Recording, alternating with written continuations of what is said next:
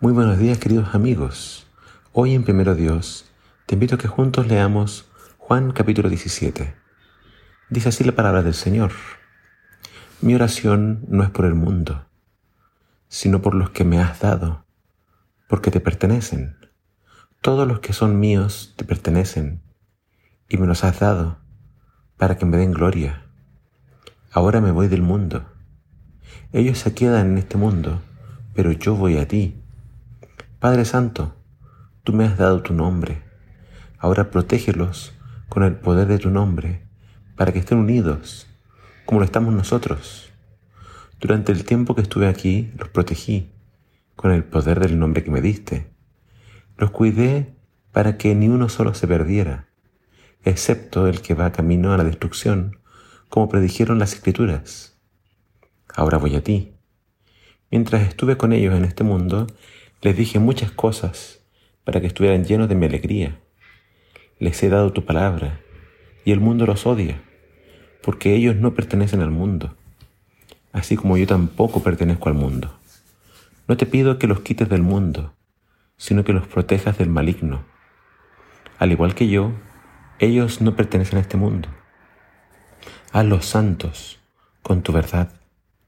Enséñales tu palabra, la cual es verdad. Así como tú me enviaste al mundo, yo los envío al mundo y me entrego por ellos como un sacrificio santo, para que tu verdad pueda hacerlos santos. No te pido solo por estos discípulos, sino también por todos los que creerán en mí por el mensaje de ellos. Te pido que todos sean uno, así como tú y yo somos uno. Es decir, como tú estás aquí en mí Padre, y yo estoy en ti, y que ellos estén en nosotros, para que el mundo crea que tú me enviaste. Les he dado la gloria que tú me diste, para que sean uno, como nosotros somos uno. Yo estoy en ellos, y tú estás en mí, que gozan de una unidad tan perfecta que el mundo sepa que tú me enviaste y que los amas tanto como me amas a mí. Esta oración es conocida como la oración sumo sacerdotal de Jesús. Es una oración donde Jesús intercede por sus discípulos.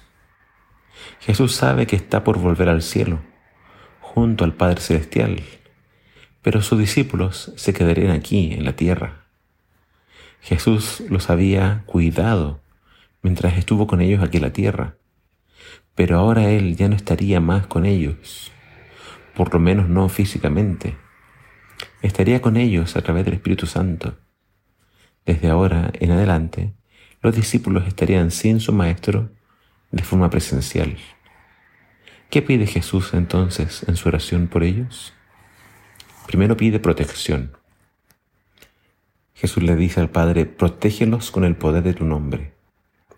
Sin duda que Satanás intentaría destruirlos, separarlos, confundirlos. Jesús pide protección para sus discípulos, que sean guardados del maligno, de las tentaciones, de los tropiezos.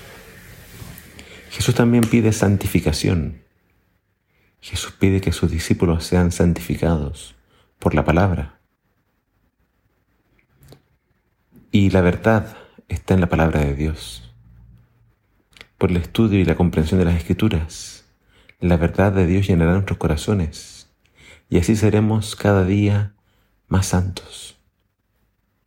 No somos del mundo. El mundo tiene que salir de nosotros y para eso Dios nos dio su palabra. Por tanto, la palabra de Dios, la verdad, debe irnos transformando, debe irnos cambiando cada vez más, porque cada vez más tenemos que reflejar a Dios, cada vez más tenemos que reflejar en nuestra vida a Jesús. Eso es ser santos. Y también Jesús pide por unidad. Jesús pide que entre nosotros haya unidad, perfecta unidad, que seamos uno. Solo así el mundo creerá que Jesús fue enviado por Dios. Nuestro testimonio ayudará a que otros crean en Jesús. ¿Y cuándo creerán? ¿Qué argumento los convencerá? Nuestra unidad el amor que demostramos los unos hacia los otros. Si no estamos unidos, la gente se dará cuenta y entonces usarán ese pretexto para alejarse de Dios. Señor, gracias por siempre orar por nosotros y que tu oración sea una, realidad en nuestras vidas. Sí, Señor, santifícanos, únenos y protégenos. Que el Señor te bendiga.